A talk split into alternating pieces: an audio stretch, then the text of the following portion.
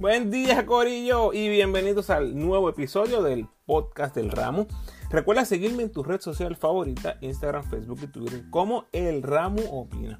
Por favor, dale like al post, compártelo, comenta y suscríbete a mi podcast en tu plataforma favorita. También me puedes escribir a elramoopina.gmail.com o en cualquiera de mis redes sociales. En el episodio de hoy recibo a José Santana, quien fue el fotógrafo principal que estuvo trabajando la burbuja del BCN para hablar de su experiencia en la burbuja, cómo se da esa oportunidad, los retos que enfrentó antes y durante la burbuja, el momento que lo hizo llorar en el tabloncillo de la burbuja y me describe la foto de baloncesto perfecta. Hablamos de sus inicios en el campo de la fotografía, sus ídolos y me da su opinión del crédito al fotógrafo. Por cierto, me sorprendió muchísimo su sentir en ese tema.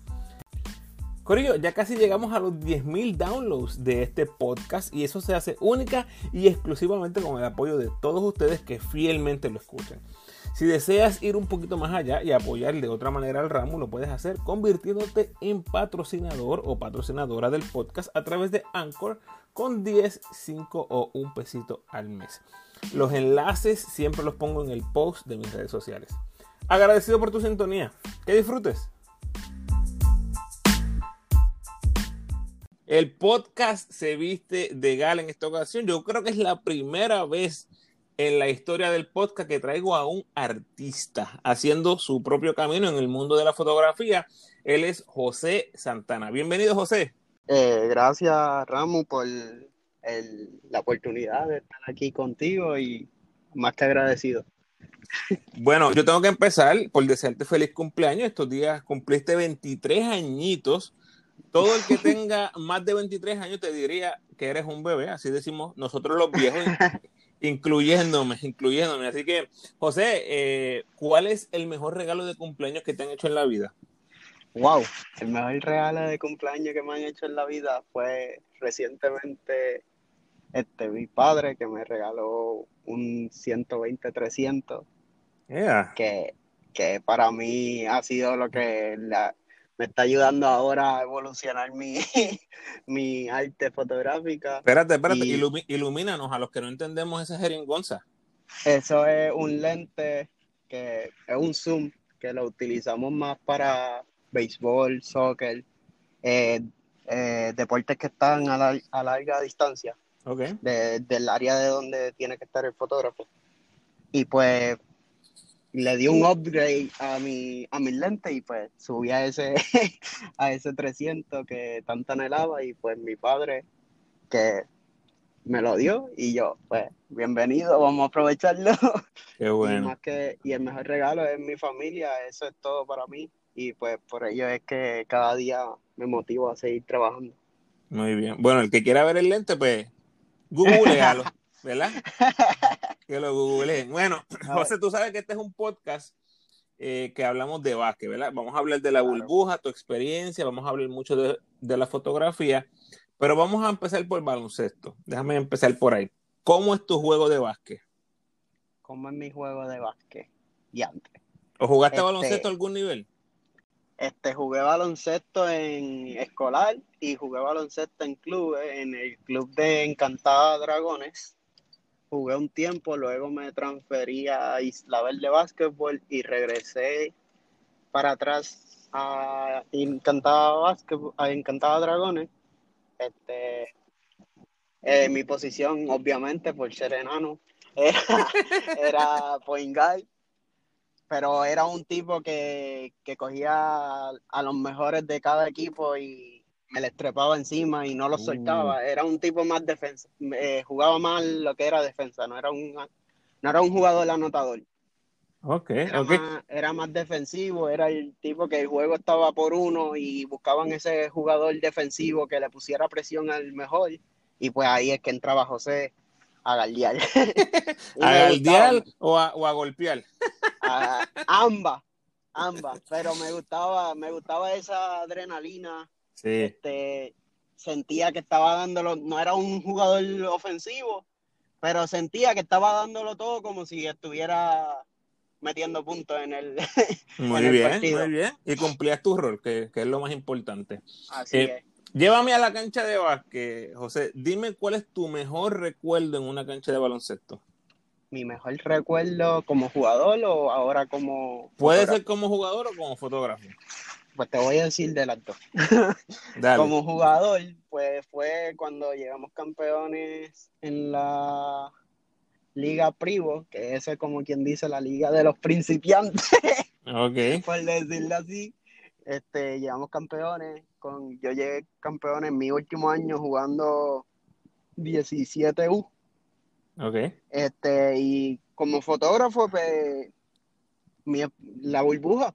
Simplemente la burbuja, eso fue algo que no va a volver nunca. Eso es una, son cosas que pasan una sola vez en la vida y pues que yo estuve en ese momento para mí fue algo grande.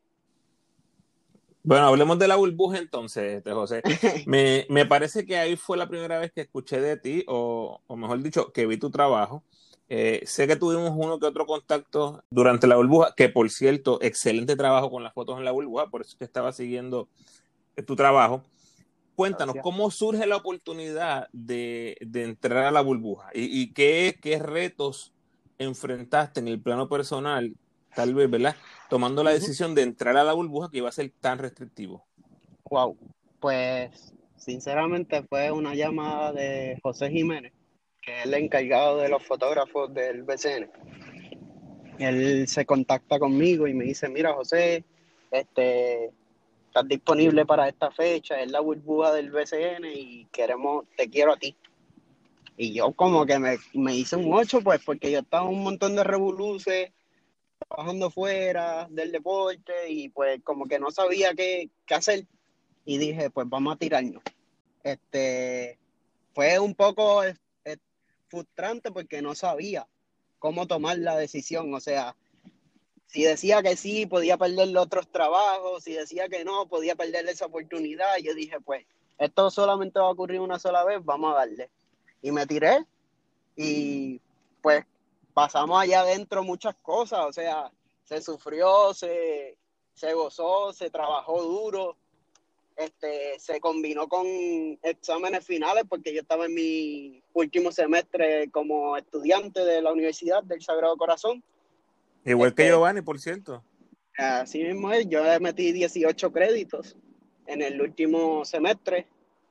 Entre eso estaba la pandemia, estaba la burbuja, más mis clases, más mis exámenes finales, y pues para mí fue un poco estresante, porque tuve que hacer una presentación final en medio de un juego. Eso es lo que nunca voy a olvidar. ¿Y cómo hiciste eso? Cuéntanos. Puse, puse el teléfono en, el tabloncillo, en la esquinita. Con los audífonos, seguía tirando fotos y estaba dando la presentación oral. Y oh, tuve que arriesgarme porque cuando una persona te da la confianza a ti para que tú hagas el trabajo de una liga, tú no le puedes fallar. Entonces yo no le iba a decir a José Jiménez, mira, no puedo porque no puedo retratar este juego porque tengo, un tengo una presentación final. Hablemos claro, José, ¿tú eras el único fotógrafo en la burbuja? Eh, sí, para esa fecha sí. Cuando yo entré en noviembre 15, por ahí, noviembre 13, yo entré con Jiménez, con José Jiménez, que él es el jefe grande. Él estuvo los primeros días, la, llegada de los jugadores, este, las prácticas. Esas fotos eran de José Jiménez. Ya cuando entramos en los juegos, ahí es que entra José Santana. Yo entro a la, a la, al fuego, como quien dice. ¿Y a ti te filman para, para sacarle fotos a todos los juegos? A todos los juegos todos los, todos juegos, prácticas mayormente eran algunas, pues porque había otra persona que estaba retratando el behind the scene, que era Luis Vidal, y Eric Roja, que era el que estaba haciendo los videos. Pero ellos no tienen que ver nada acá conmigo. O sea, yo estaba directamente contratado solamente para los juegos y la práctica. Espérate un momento, porque tú, tú me dices que tú estabas estudiando Ajá. 18 créditos, trabajando todos los juegos del BCN, todos. Creo que es justo decir que no tenías tiempo libre. ¿Tuviste algún momento para ir a la piscina, para interactuar con los jugadores? Fíjate, mi momento de, ir a la piscina y compartir con, con los que estaban allí, literalmente era después que salí de los exámenes finales. Oh, ok, ok. Luego de los finales fue que yo pude como que solté un poquito Exhalar. la carga. Ah, Exacto. Porque era como que yo, yo salía de un juego, tenía que hacer un trabajo final, salir de hacer otra presentación para el día después. Como que era un poco fuerte, pero se pudo. Eso es lo que Claro. doy gracias, que pude salir bien, saqué todas, todas las clases, saqué buenas notas, no tuve ninguna C, todas fueron A. qué bueno. Qué bueno, qué bueno. gracias a Dios, pues todo salió como quería. Qué bueno y te felicito, en verdad que sí. Eh, algo bien curioso es que yo comparto muchas estadísticas y utilizo fotos, ¿verdad? De los fotógrafos. Y a mí los jugadores me piden fotos a cada rato. Y si a mí me piden fotos, que lo que pongo es, es une, cuidado, me imagino que a ti tiene que pasarte todos los días. ¿Cuántas veces se te acerca un jugador para pedirte una foto? No, eso, eso era, eso es otro cantar, de verdad, eso es, esto es tú saber cómo tú lidiar con ellos, pues porque a veces las ligas te restringen, te dicen no puedes enviarle fotos a esto, este, primero envíanos a nosotros y nosotros te damos el visto bueno si las puedes pasar, ¿entiendes? Es como una dinámica, pero hay fotos a veces que tú le sacas a los jugadores que obviamente tú no puedes estar subiéndolas a las ligas, pues esas son las fotos que tú pasas a menos que, que haya que la liga te haya dado permiso, mira, enviarle una que otra foto a ellos y ahí tú puedes enviarle. Tuve por montones dentro de la burbuja, por montones, sin mentirte. Todos los días me preguntaban, envíame las fotos del partido, envíame las fotos del juego, Sí. envíame, envíame. Y tú los veías a ellos tratando de, de coger la foto y le daban screenshot y la subían así porque no, no podíamos enviar fotos. Claro. Entonces tú ves las fotos en las redes sociales de ellos con baja resolución, granosa. Sí. Y yo no puedo decir que ese es mi trabajo. Oh, ok. Yo no, yo no puedo enviarle la foto, ¿entiendes? Sí. Si yo pudiera enviarle la foto, pues era otro cantar.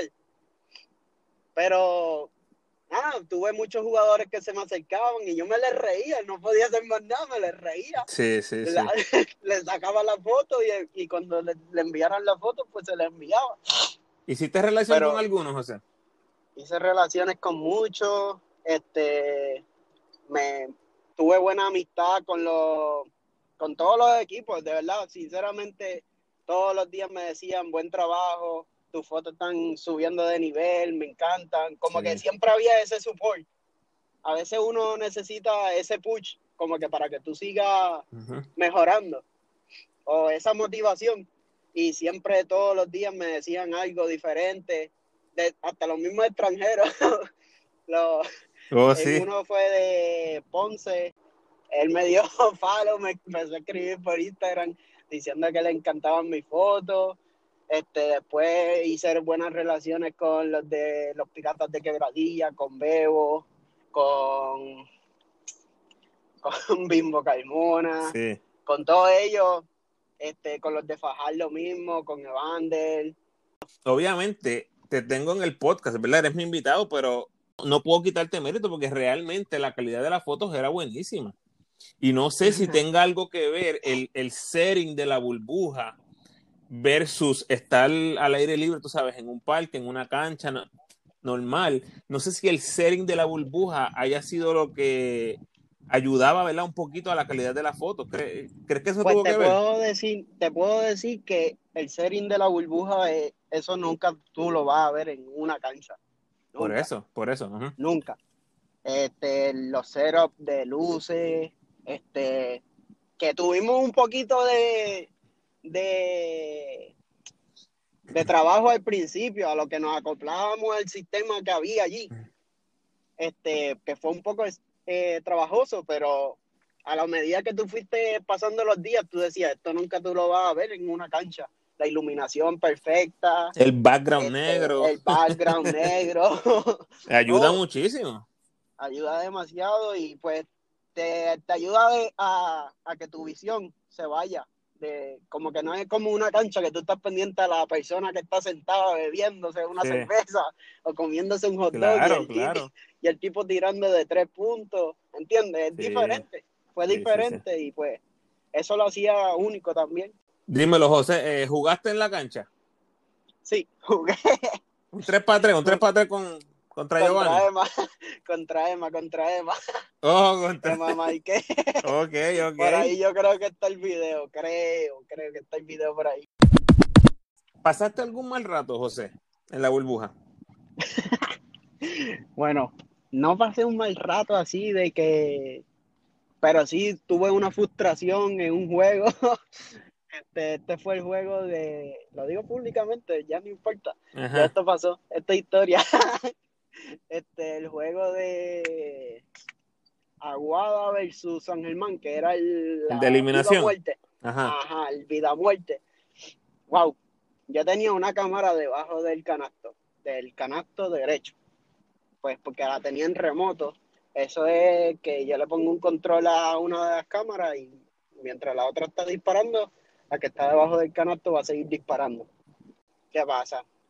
Que la que está debajo del canasto está en, en el focus, el, el enfoque está manual, que tú lo tienes que mover. Pues cuando yo la voy a quitar para la celebración, porque Jiménez me dice, métete en el Revolu y saca todas las reacciones que tú puedas. Sí. José Raúl Santana García no cogió ninguna reacción porque no, no tuvo, no cambió el foco. Yeah, ok. Perdí, to- perdí toda esa celebración. Saqué celebración, pero ya era como que ya había pasado Al final, al final. el feeling, ¿entiendes? Y yo frustrado, eh, empecé a llorar. Este, fue el peor momento que yo pasé en la burbuja. Dentro de todo fue el peor momento. Wow. me, se- me sentí que no era una persona para estar allí. Sí, sí, Este, te decía, me quiero ir, me sentí menos. Wow. Este, me quedé en la cancha llorando, no me fui para ningún lado. Todo el mundo se fue. Se acabó Cuando el mundo para José. Se explotó la burbuja. Cuando los muchachos miran para atrás, que miran para atrás, ¿y dónde está José? José estaba llorando en la cancha todavía. Wow. Este, para mí eso fue el peor momento, sinceramente. Wow. Y wow. lo recuerdo y es como que en serio yo hice esto. Bueno, y te, y te repusiste. Qué bueno que no te rendiste y seguiste. No, pero si tú trabajando. supieras cómo me pasó el, el primer día, cuando yo entré a la burbuja, o sea, el primer día que yo toco la cancha. Porque acuérdate que yo llegué a la burbuja y tuve que hacer cuarentena, cinco días, Sí, seis sí. días. Porque antes de yo entrar a la burbuja me tuve que hacer cuatro pruebas de COVID, más las que me hacían fuera del hotel, cuatro pruebas, más las que me hacían dentro del hotel. Entonces hice la cuarentena. Luego de que hago la cuarentena, ahí es que este cuando hago la cuarentena, ahí el me toca salir la cancha. Diablo, ese día tampoco se me olvida. Eh, me toca trabajar con Jiménez juntos. El primer juego, solamente el primer juego, ese era el primer juego para ponerme a prueba si yo me podía quedar solo o, o Jiménez se tenía que quedar dentro de la burbuja. Ok. Eso ok. fue como que para ver si yo, o sea, ya yo había retratado baloncesto, pero era como que para ver si yo daba la, la talla de la burbuja. Nada, pues el punto fue que Jiménez viene y me dice, este, José, muévete de sitio, muévete, no te quedes en el mismo sitio. Y yo me, me movía, sacaba fotos, muévete, no mires la cámara. Ya me estaba frustrando porque todo el tiempo me estaba diciendo algo. y Yo decía, pero ¿qué es? Cuando, cuando vamos a editar y que él me dice, tienes 10 minutos solamente para editar las mejores 25 Eh, fotos rayos, pero, del, prim- pero ¿y si tiene, del primer y si cuadro y del segundo. y si tienes Solamente 200, 25. qué hace? Ver las 200 y escoger las Eh, mejores rayete. 25 en menos de 10 Wow. minutos. Eso era lo que tú tenías que hacer en la burbuja. Ok. Entonces yo empiezo a editar en la computadora y sabes que José Raúl sacó un montón de fotos y em- empezó a escoger y Jiménez te dice, ninguna Ah. foto funciona. ¿Qué tú vas a hacer? A rayete. Funcionaban. Al final del día funcionaban. Solamente él me puso esa presión para que yo mejorara. ok, ok. O sea, no me quedara estancado Sí, en sí, el sí, mismo sí. lugar.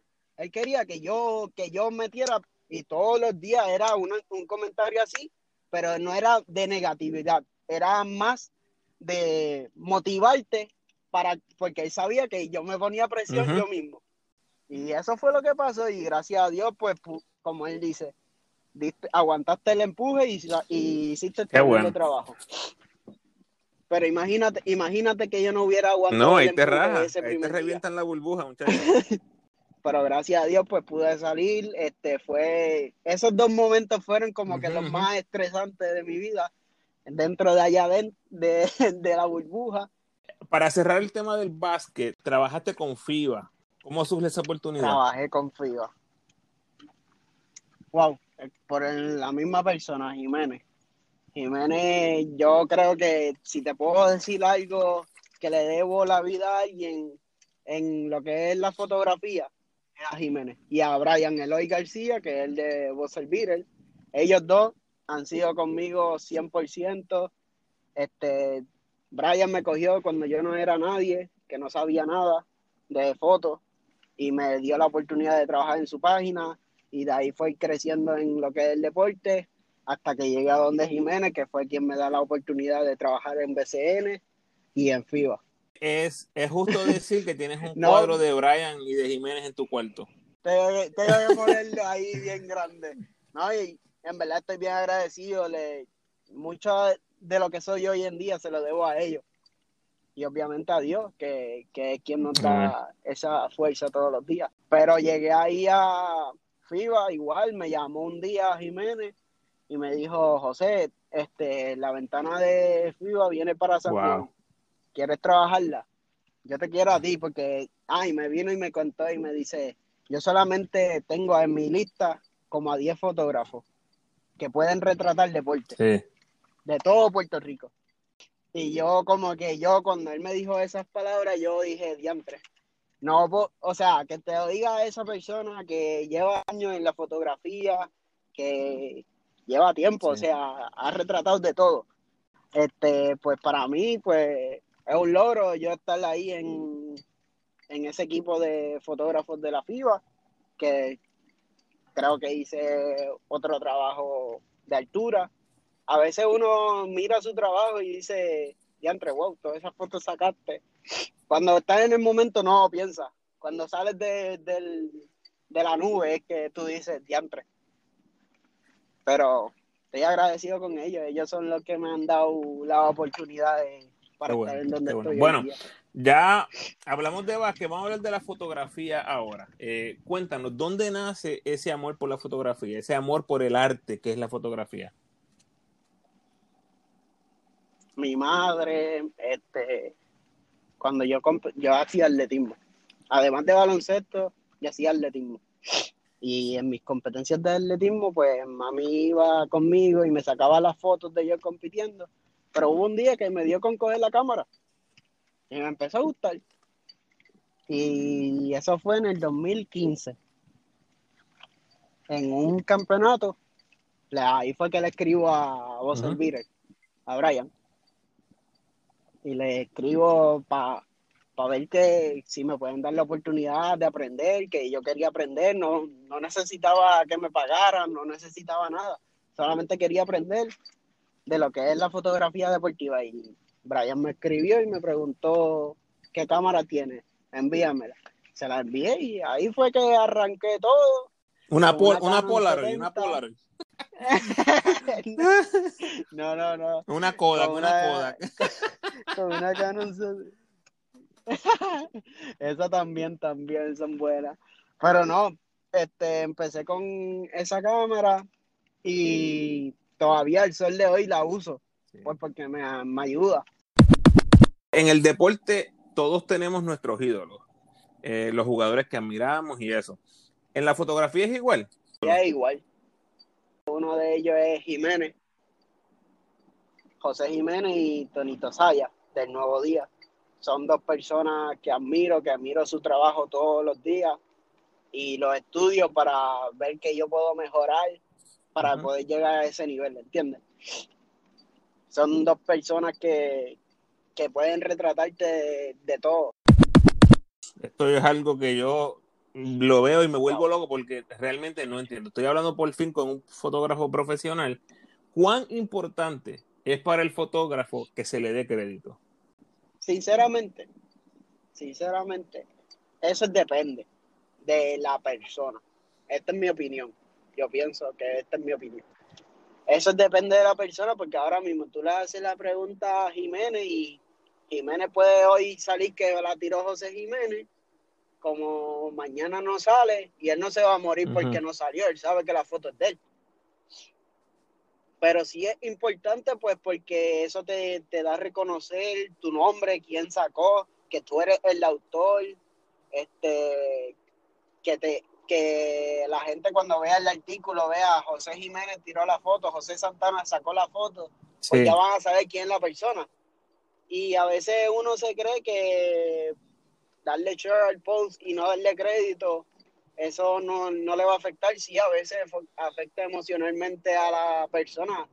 También depende del evento porque si es algo que tú vas a retratar de nuevo, pues no importa, pero si es algo histórico, ahí sí es importante que te den el crédito, porque tú no sabes cuándo, cuando tú vas a volver a hacer eso. Ok, José, me, me, puedo equivocar, pero creo que en tus fotos nunca he visto tu nombre, o, o sí la pones.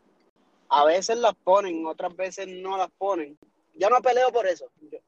pero pero tú pones, tu, ¿tú pones tu nombre en las fotos o no? No, ya no pongo. Yo solamente lo que hago cuando veo una foto que la diré yo, solamente lo que hago es las tres camaritas y ya como que la gente sabe que las tiré yo. Eso es algo que yo empecé a hacer así random y me quedé con eso.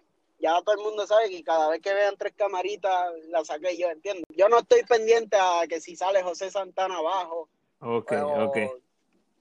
No me pues muero por eso. Mira, voy a darte dos anécdotas, porque estos días usé una foto de alguien. Entonces yo vengo bien emocionado, pues, como vi quién sacó la foto, ¿verdad? En el post pongo la camarita, el crédito, y se lo doy a él, a la, a la persona. Eh, y yo digo, ¿cuánta lo estoy haciendo bien? Me siento orgulloso de, de mí mismo. Me habla por DM y cuando yo veo o sea, una notificación, eh, y yo veo el nombre y yo digo, contra, va a darme las gracias, tú sabes, porque le estoy dando el crédito y qué sé yo qué. Y me escribe y me dice, mira, tipo, si vas a usar mi foto, usa el, el, el, ¿cómo se dice? Este, el frame o el, el, el size que yo use, el size que yo puse. Porque, porque cuando yo compartí la foto, le hice crop en los lados, tú sabes. Oh, o sea, él te estaba peleando porque tú le cropiaste un Porque le, le cropié las fotos a los lados para poner la cuadradita en, en Instagram. Este, y me dice, si la vas, si la vas a usar, úsala como yo la puse. y yo, vea, adiante. Yo dije, mala mía, bro, porque hasta el nombre salía en la foto, le puse el nombre en el crédito y, y fue un issue. Ves que ahí ya tú te das cuenta que eso depende del tipo de persona. Porque a veces uno no, por ejemplo, a veces uno tiene tanto trabajo que no está pendiente ni a eso ni a que tú sacaste la foto. Yo no me muero porque mi nombre salga en la foto. Yo solo, con solamente poner mis tres camaritas en mi story, ya yo hice mi, mi crédito, ¿entiendes? Ese, es, es, bien interesante que lo pongas así porque el, segundo, el segundo o la segunda anécdota que te iba a contar es que eh, lo que yo hago, por ejemplo, de las estadísticas, eh, muy poca gente lo hace o casi nadie lo, lo hace como yo lo hago en Puerto Rico. Eh, en una ocasión, empezaron a usar mi contenido, que son, para mí, pues son horas de trabajo, acumulando estadísticas, bla, bla, bla. ¿Verdad? ¿Qué pasa? Empezaron a utilizar eh, mis datos hasta en televisión, y te imagínate. Eh, y yo empecé a bloquear a medio mundo. empecé a bloquear unas cuentas por ahí. Y realmente al final me di cuenta que, pues, ¿verdad? Es lamentable, es triste, pero esa es la norma en Puerto Rico y no es la excepción. Hay mucha gente que toman el trabajo de otro y lo ponen como si fuera de él. Y lo que yo hice simplemente para limpiar mi conciencia, quedarme tranquilo, es que les quité el blog a esas, a esas cuentas, ¿verdad? Ustedes saben quiénes son. Un, un saludito a esas cuentas por ahí que, escuchan el podcast del ramo. le, le quité el blog y digo, bueno, que todo el mundo consuma mi contenido como lo, como lo prefieran y como tú dices, el que me dé el que me dé crédito, pues que me dé crédito y el que no, pues santo y bueno.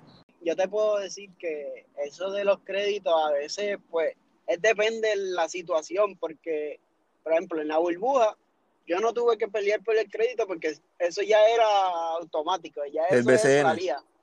Ya el mismo BCN tenía el nombre puesto, o sea, no, yo no peleo por crédito. Vuelvo y repito, a mí no me molesta, si me lo quieres dar, si no me lo quieres dar, no, eso no me, no me hace nada más ni menos. Yo con solamente demostrar que lo que yo quiero captar, pues con eso ya yo estoy bien, ¿entiendes? Pero Claro. eso también depende de la persona, como había dicho. Es, todo esto es cuestión de tu orgullo y tu trabajo. Sí, pero José, si van, a, si van a lucrarse con, con tu trabajo, es diferente. Ahí es diferente. Ahí Es es, plagio. diferente si, ah, exacto, eso es plagio. Por eso es que a veces tú ves copyright by José Santana o copyright by Tonito Saya, como Sí. que ellos mismos se dan el crédito porque son fotos que tú dices, hecho eso yo lo pude sacar yo mismo, ¿entiendes? Claro. Pero no lo sacaste tú. Bueno, y la venden o la, o la hacen otra cosa, la suben a internet como Sí. dándose crédito ellos mismos, porque eso ha pasado. pues, pues lo que te digo, mira, a mí me pasó. Me pasó porque con una persona que tenía eh, su trabajo en un periódico, tomó toda la información de un post que yo puse de X, en verdad no, no voy a decir el jugador porque, porque puede ser que lleguen a la conclusión de, de, de, de quién sea y no quiero mantener y, y quiero mantener eso en privado, pero una persona que trabaja en un periódico lleva todo el contenido que yo doy en mis redes sociales de un jugador y lo pone en el periódico como si fuera de él. Como si fuera del que son, ahí te digo que ahí habían horas y horas y horas de trabajo en la acumulación de esas estadísticas. Anyway, el punto es que yo hablé por en privado con él. Y, y le dije, y me dijo, "Oh, no, no, no, no, tranquilo, que yo te voy a dar el crédito, bla, bla, bla. Pero eh, pues es bien desagradable para uno ver esas cosas, especialmente si se van a lucrar de, de eso. Sí, mano. No, y a Sí. veces uno no uno piensa que, por ejemplo, la gente piensa que sacar una foto es tú ir al lugar y hacer chucu, chucu, y ya, y sacarte la foto.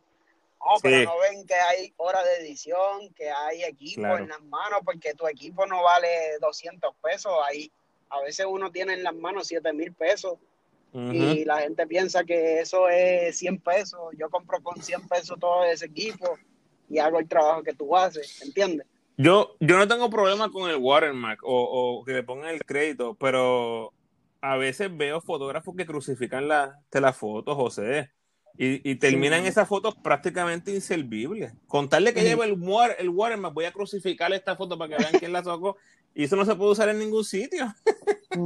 Literal. Bueno, este, José, descríbeme la foto perfecta, la foto de baloncesto perfecta. La foto de baloncesto perfecta. Este, que se vea la reacción del jugador, es lo primero. Que no le pique los pies. que eso me pasaba mucho a mí. Oh, que salga el cuerpo completo. que salga el cuerpo completo. Ok, ok. A veces, como me decía Jiménez en la burbuja, una, un tipo bajando la bola no es nada. Ah, pero ahora lo que pasa es que nosotros lo estábamos viendo como liga, ¿entiendes? Como, como BCN. Pero si tú ahora mismo lo ves como unos piratas, como unos indios, tú les mandas una foto de su jugador bajando la bola, ellos le van a sacar el provecho a esa foto Claro. Pero mayormente lo que se buscaba eran fotos de reacciones de los jugadores, acción, que un ataque, un triple, que se vea limpio. No, no quería que le picáramos los pies o que le picáramos la bola, tenía que verse completo. Esa era la, esa era la, la meta. Y a veces era un poco complejo porque tú te vas con el mismo movimiento de ellos y le picas algo y dañaste la foto. Pero José, con la experiencia que tú vas adquiriendo, ya tú más o menos tienes que saber el, el ángulo preferido tuyo. eh, Ya si, yo tengo eso. Ya yo si tengo estoy así en, enñangotado, parado, qué sé yo. las mejores fotos tú las vas a sacar sentado. Eso es, eso ya está escrito. Tú tiras una foto parado, no vas a sacar, vas a sacar fotos, pero no vas a sacar buenas fotos. Mira, a mí me encantan las fotos que sacan detrás del tablero. Obviamente no hay nadie ahí parado, eso es algo que después con la tecnología se han descubierto. O las que están justo al nivel del aro. El Coliseo Rubén Rodríguez en Bayamón, yo me siento en las sillas amarillas. Esa parte de preferencia de las amarillas porque está en el nivel del aro.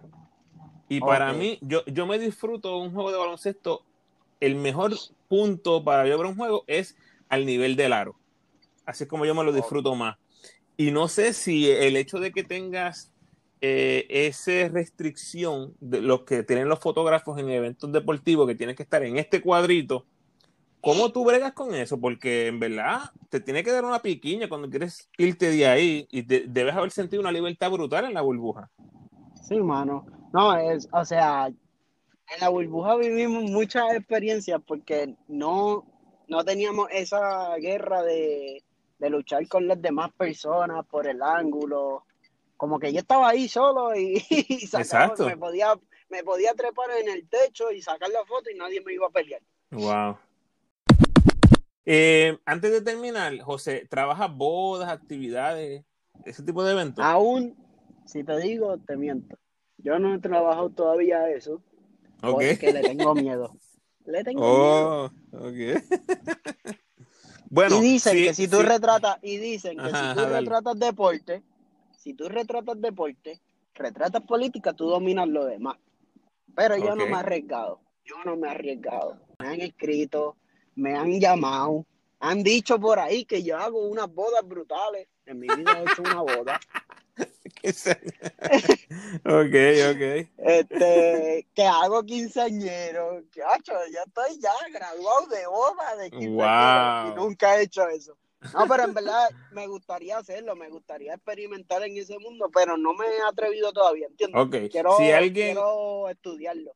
Si alguien te quiere contratar para algún evento, el que sea, ya sea un cumpleaños, una... Pero, José, si alguien te va a pagar a ti 15 mil pesos por una boda, tú dices que sí. Yo digo que sí. No me vengas que no, ah, no, que no tengo experiencia.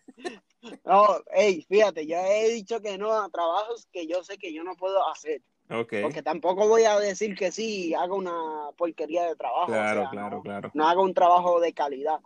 Porque ahí ahí ahí tú tienes dos opciones. O te manchas tú como fotógrafo, como, o sea, dañas la imagen de fotógrafo que tienen de ti, o te arriesgas y haces un trabajo bien. Bueno, pues que se quiera comunicar contigo, José, eh, para lo que sea, a lo mejor es un evento deportivo, van a hacer un carnaval, van a hacer un torneo, ¿cómo se pueden comunicar contigo? Bueno, pues me pueden conseguir a través de las redes sociales, este, en Instagram, José Santana 7112. Este, todavía no he creado la página de fotografía profesional full, pero eso viene ya en proceso, no más de dos meses ya estaremos en la calle como quien dice este, con la página, pero puede, pueden conseguirme a través de las redes sociales y no, yo estoy disponible para lo que sea. Ahí está. Consíguelo en Instagram, las redes sociales, José Santana. Ok. Termino con esto, José. El baloncelista quiere jugar el NBA, el pelotero en las grandes ligas y el atleta en las Olimpiadas. ¿Dónde va José Santana? ¿A qué aspira José Santana? ¿Cuál es el sueño de José? este, llegar a NBA como fotógrafo, llegar a la Grandes Ligas como fotógrafo, llegar a la NFL como fotógrafo. Yeah, todas, en verdad, en verdad, en verdad, en verdad. Si, si yo no te digo algo, yo he, ya he hecho todos los deportes. Solamente el que me falta es el, ir al hipódromo camarero a tirar foto allí. Entonces, cuando José esté en las Olimpiadas 2028, Los Ángeles, por ahí nos vamos a encontrar y nos vamos a ir a, tomar una tacita de café, un mofonguito por ahí. donde sea. No, pero en verdad estoy bien agradecido con la oportunidad, con conversar contigo. Este, gracias por la oportunidad, por seguir mi trabajo y por apoyarme. Y nada, vamos a seguir aquí a darle, que sea lo que Dios quiera. Pronto nos vamos a poder encontrar en algún evento. Seguro que sí. Cuentas conmigo para lo que me necesites. Igualmente, José, mira, antes de irnos, jóvenes como tú, hay un montón por ahí eh, tratando de abrirse camino en ese mundo de la fotografía. ¿Qué consejo le darías? Que no dejen de luchar, que luchen, que, que no todo, que todo en la vida se puede. Si trabajas con, con determinación, con respeto y con valentía, con tus valores, este, todo en la vida se puede. Tu seguir de y luchar y luchar porque todo paso a paso lo vas a lograr. Este, yo este, me he tenido que ir paso a paso, con el favor de Dios he ido logrando cada, cada meta que me he propuesto, pero me he tenido que fastidiar, como quien dice, eh, y estoy agradecido con la vida porque no todos tenemos estas oportunidades que, que hemos tenido y si tú quieres lograr grandes cosas, tienes que trabajar duro todos los días. Ah, sí, hay que trabajar duro. Ya estuvo, José. Te deseo el mayor de los éxitos en tu carrera, que cumplas todos tus sueños. Muchas gracias por venir al podcast.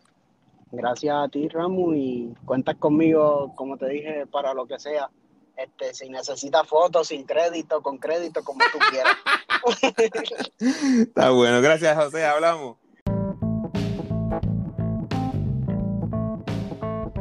Gracias por sintonizar, Corillo, y gracias a José por aceptar la invitación al podcast.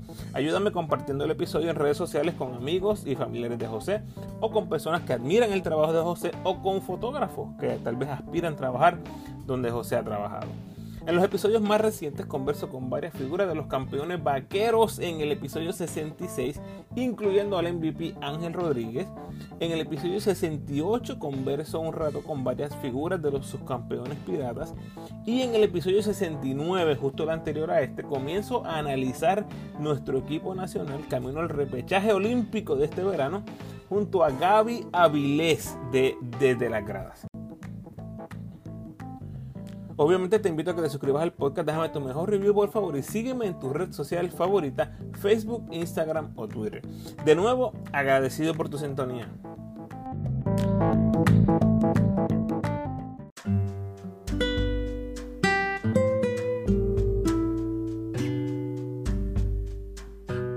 El pensamiento de hoy. No arruines el buen día de hoy pensando en un mal ayer deja el pasado en el pasado. Bendiciones.